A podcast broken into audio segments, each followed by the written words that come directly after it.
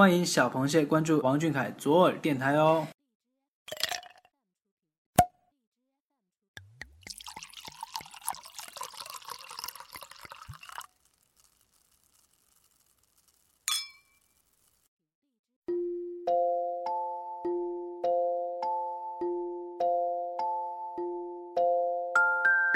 动听的旋律像小河里的潺潺流水，有着露珠般的清澈，有着夜色般的朦胧。不同的音乐，不同的风格，演绎着不一样的感受。就让我们和小凯一起，避开城市的喧嚣，飞越音乐的地带，聆听那些天籁之音。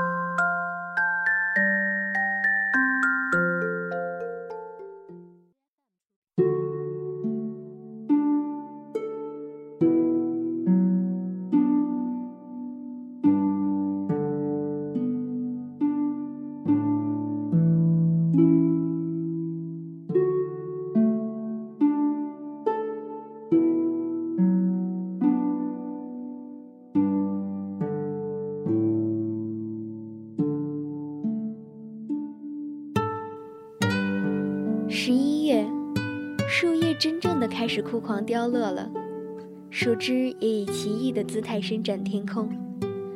秋风乍起，一不小心就落了个满地金黄。路过树的时候，我觉得它像死了一样悄无声息，于是开始期待晶晶莹莹的雪。可雪真正来临的时候，我还有些吃惊，它的猝不及防。就是这样的奇怪，就是这样的反复无常。一个人的生活不总是这样的孤独难懂吗？于是就想起了你，想起了你们。一通来自家里的电话是温暖，一条来自爱人的微信是安慰，一首首小凯的歌，一张张他咧嘴微笑的照片是烦恼的烟消云散。我想，这些就是属于我们不为人知的个人浪漫吧。嗨，你们好，欢迎收听今天的时光留声机，我是你们的老朋友欣慰。期待已久的浪漫片马上开启，跟随欣慰一起听听看吧。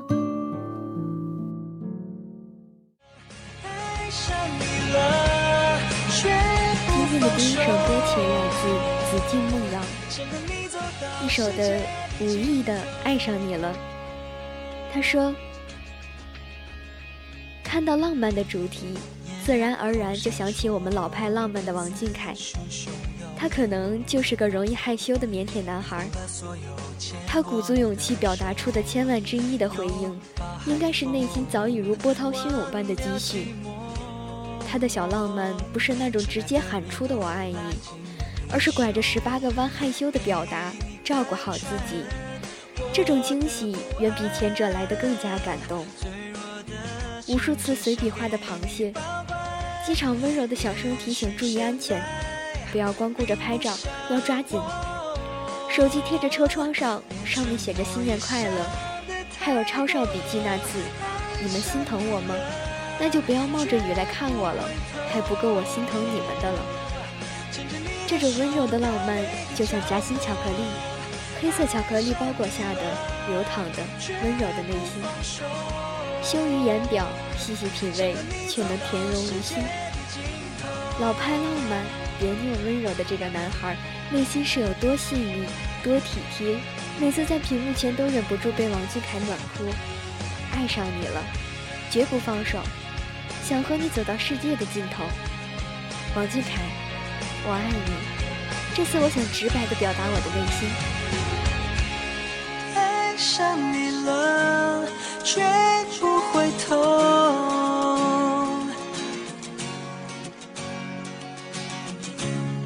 爱上你了，绝不放手，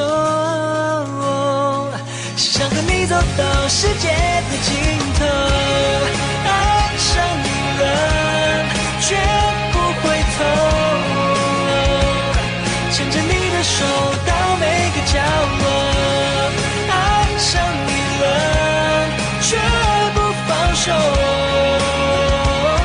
想和你走。到世界的尽头。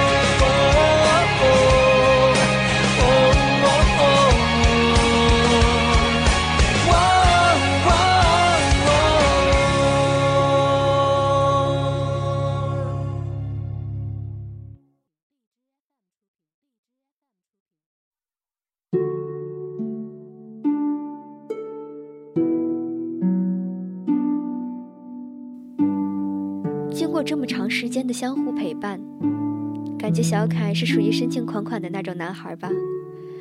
他很少说一些哄人开心的甜言蜜语，更多的落实在一件件对你关怀温暖的事件上。印象里，高能少年节目中选女同伴做任务的时候，他并没有很熟练脱口而出一句撩拔人的情话，相反。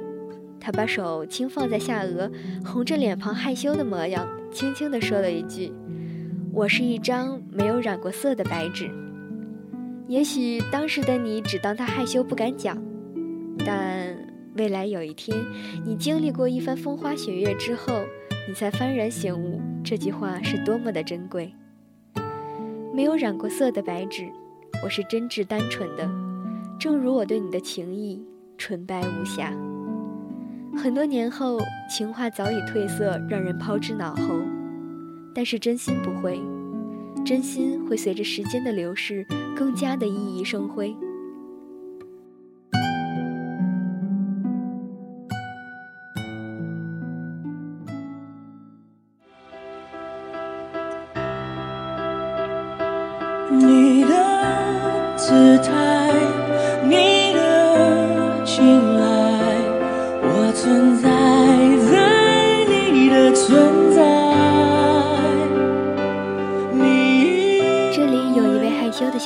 投稿说：“哈哈，看到小耳朵这一期的主题投稿，真是难为我这个一心只想叫小凯儿子的母妈粉了。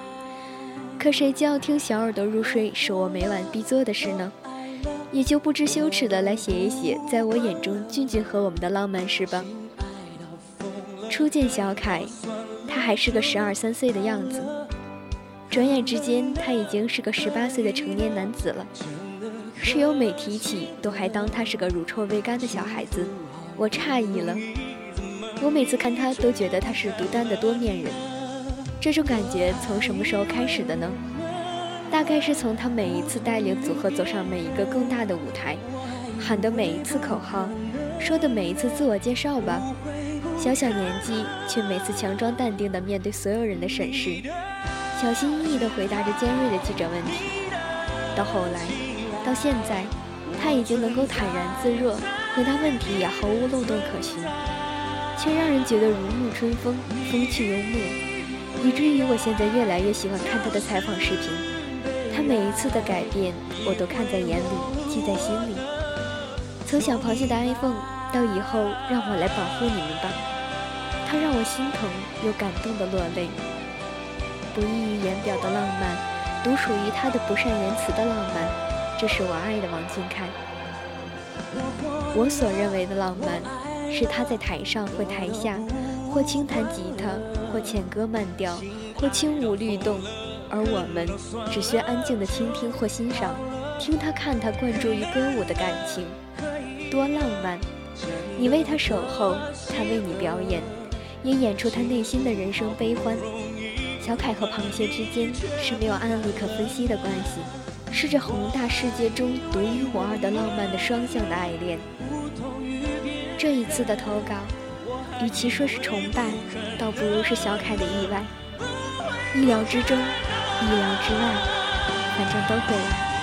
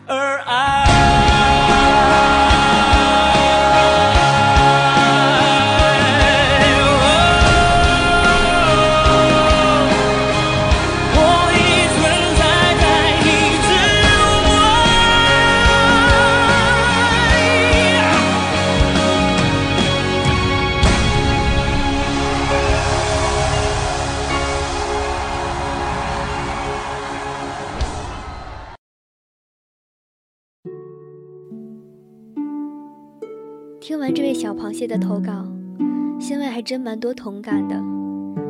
也是一样，我身边的朋友也会经常问我，为什么喜欢比你小的偶像呢？年龄比你大的不是更加成熟有魅力些吗？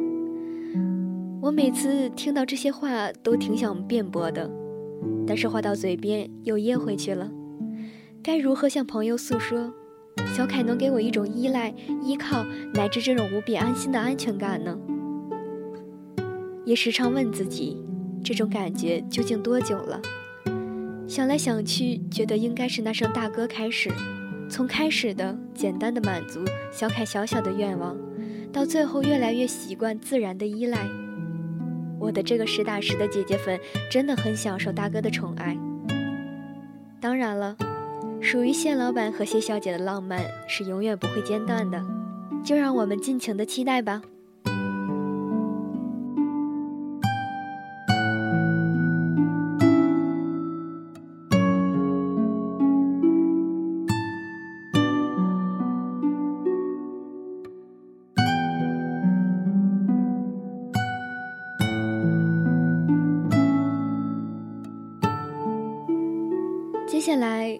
欣慰跟大家分享的文章是来自微博 ID Mr. Apple Carry 的“爱人不疑，疑人不爱”。希望听完之后的你们不要怀疑小凯本质的爱，能更加坚定不移地陪他走下去。最后，真心的感谢这位博主的授权，一起来听听看吧。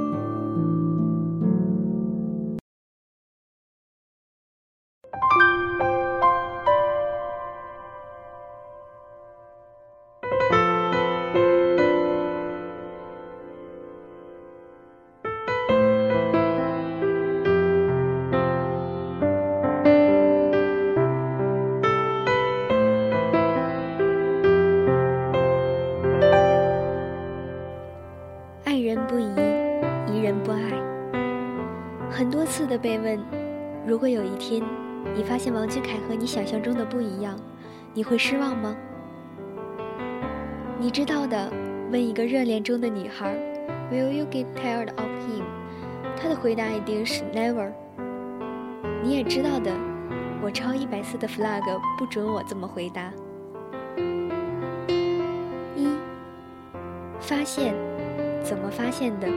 是亲眼所见，亲耳所闻。他的言行与你固有认知产生偏差，甚至背驰，还是网络谣言的引领和洗礼下才如当头棒喝？开始怀疑他居然披着假皮囊。二，想象。想象本身就是件私人且个性化的事。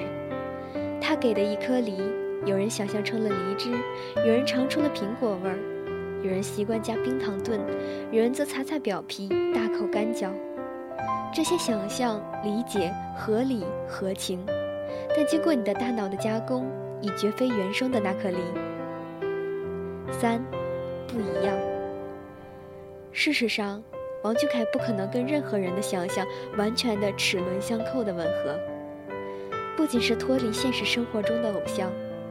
举你最熟悉、最亲近、宛如双胞连体的闺蜜、发小为例，你也没有十足的信心说你对她了如指掌。王俊凯是何其丰富的一个人，他纯粹、率性、温柔、勇敢、坚强、善良，围绕着万变不离其宗的轮廓基调，他又在不同的时间点场景呈现不同的精神面貌。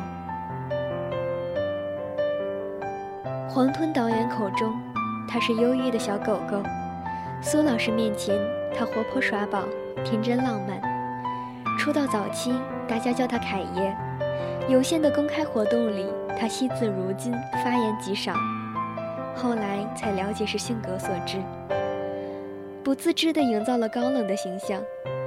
随着走红，曝光率猛增，王二龄的快本做分割线。开包软糯的像一颗大白兔奶糖，甜沁沁的深入人心。我们激动的以为是剥开了它的外壳，触及到了它的内核。上一秒确认，下一秒推翻，是否定吗？不是的，每一次的重新认识都是充盈和立体的过程。恰恰的。他和想象中不一样的那么留白和余韵，让他不需要依靠硬生生的人设伪装圈粉，让我爱上一个未见全貌却过眼即真实的光明少年。只要还呼吸着，他就不会停止成长，关于他的想象就能不断的更迭。四，失望，这是一个负面情绪用词。你做的假设里，百分之百的把不一样归入不好的方向，但为什么他的不一样必须是错误，而非中性和正确呢？我想象漂亮多金的男孩子是注重打扮的，但王俊凯私下穿搭随意，舒服就行。我想象通告满天飞，成绩退步是可以谅解的，但王俊凯不甘落后，短短两三个月补齐三年欠缺的功课。高分考取心仪学校，我想象有那么个小破作坊居着，王俊凯的青春将少很多可能。但他荧幕首秀即是国师钦点，耐克邀请他设计跑鞋，杜嘉班纳与他秀场最高礼遇。论成就，他从山城跋涉，快马加鞭，在世界舞台大放光彩。论品格，他待人接物，若干访谈中输出的价值观，纯情依然，境界高远。我失望了吗？只有惊叹。方方面面，日日夜夜，千千万万遍。这些年，为他难过过，担心过，委屈过，百感历练，独缺失望。如观天象艺术，不可料，不可测，不可挡。明星的通病，代入他，并不成立。外界看好他时，他戒糟戒躁。渐入佳境，外界小觑他时，他静水流深，绝地反击。他的确和我想象中的不太一样，但他总是比我想象中的还要好。是他自己说的：“坚持下去，坚持下去，未来你完全意想不到。”我早早领略了预设的挫败，所以不再去想未来的他该是什么样子。如果有一天，我都无法保证明天的我是否存活于世，又哪来的危机感去烦恼明天的他是否让我满意？而他选择这条路，他正在追的梦，从来不是以讨好粉丝为目的和捷径。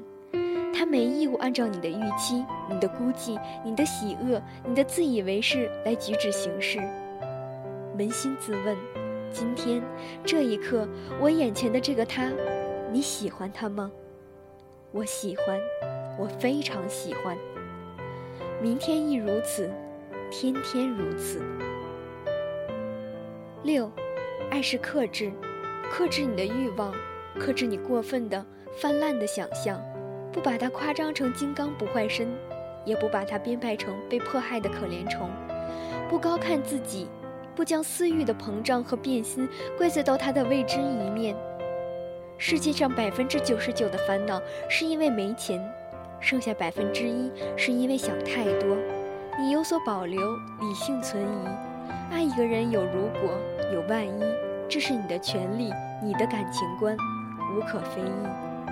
而我信奉爱人不疑，疑人不爱，以匹配他给的足够的安全感。王俊凯绝对不会让自己失望，所以我绝对不会对王俊凯失望。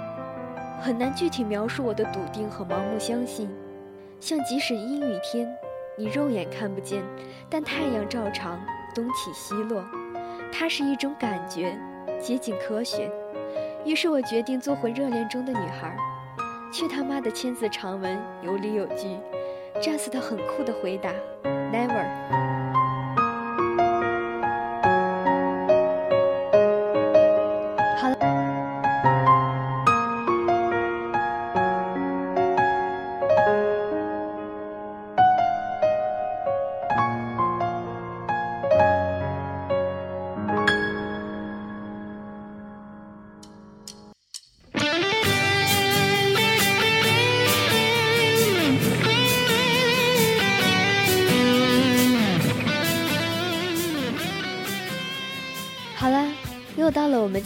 有的推荐电影和书籍的板块了。这次推荐的电影是新卫去影院极力打 call 的电影《缝纫机乐队》，不知道大家有没有听说过这部电影呢？接下来就听我说一下观后感吧。《缝纫机乐队》被大家公认为一部喜剧电影，其实这样也没有错啦。但是新卫个人认为这是一部悲喜交织的追梦影片。故事的大概梗概为：吉安是历来传统的摇滚城市，生活在这个小镇的胡亮青年，因为受破吉他乐队的影响，从小就怀有组建自己独一无二的乐队的梦想，所以他就找来大鹏饰演的经纪人来帮助他实现梦想。最后经过困难重重成功的故事。这个乐队有俊男靓女，有老人小孩。我想说，这个乐队的组成人员是第一个吸引到我的地方。我们众所周知的摇滚乐队都是年纪相仿、已经沧桑的中年男女，而影片中，无论是年华垂暮的老人，还是尚未成年的孩子，都会有对追逐梦想的赤子之心，这点实属让我意外和惊奇。因为个人比较喜欢音乐的原因，影片时不时出现的插曲让我沉浸音乐的旋律中无法自拔，而且接连不断的笑点很密集，让人无法不跟进影片的节奏走。这是我喜欢他的第二点原因。第三点也是最重要的一点，我敬佩大鹏导演的良苦用心和电影本身的制作精良。很多的观影人花两个小时就去简单的了解这个影片讲了一个什么样的故事，很少的去深刻探索影片背后的故事。我想说，给我的最大的震撼就是这背后的故事。为了符合剧中人物性格特征，导演在人物造型设计方面可谓煞费苦心。历经三个月的前期筹备，造型师设计了超过三百张的角色人物绘制图。为了更加贴近形象，衣服色调取材都大有讲究。其次，为了使影片更加的真实，大鹏真正的建造了一个摇滚城市吉安，还修建了多条摇滚街，这真的是让人万万没有想到的。电影取景大概表面修饰符合情节就好，而这部电影就建成了一个吉安。最让人震惊的是。剧组人员亲手打造了一个高达二十二米重的二百二十八吨的巨型吉他，耗费多少人力物力，自然不必说。这个大吉他更是全影片梦想最为重要的精神象征。而这部缝纫机乐队给我最大的感受就是宏大，先有巨型吉他，后有最后结尾的万人合唱。我想这样的影片无法不让人心生怜爱。大家有机会一定要去看看啊！我说的还只是冰山一角。里面会有很多打动人的点，特别是爱摇滚的人，他们会更有资格的评判这部影片的好坏吧。而最后泪流不止的人，也许是正在追逐梦想、坚持不懈的你，也许是被现实搞垮、被迫放弃理想的你。但无论怎样，我还希望你们未来不悔于心。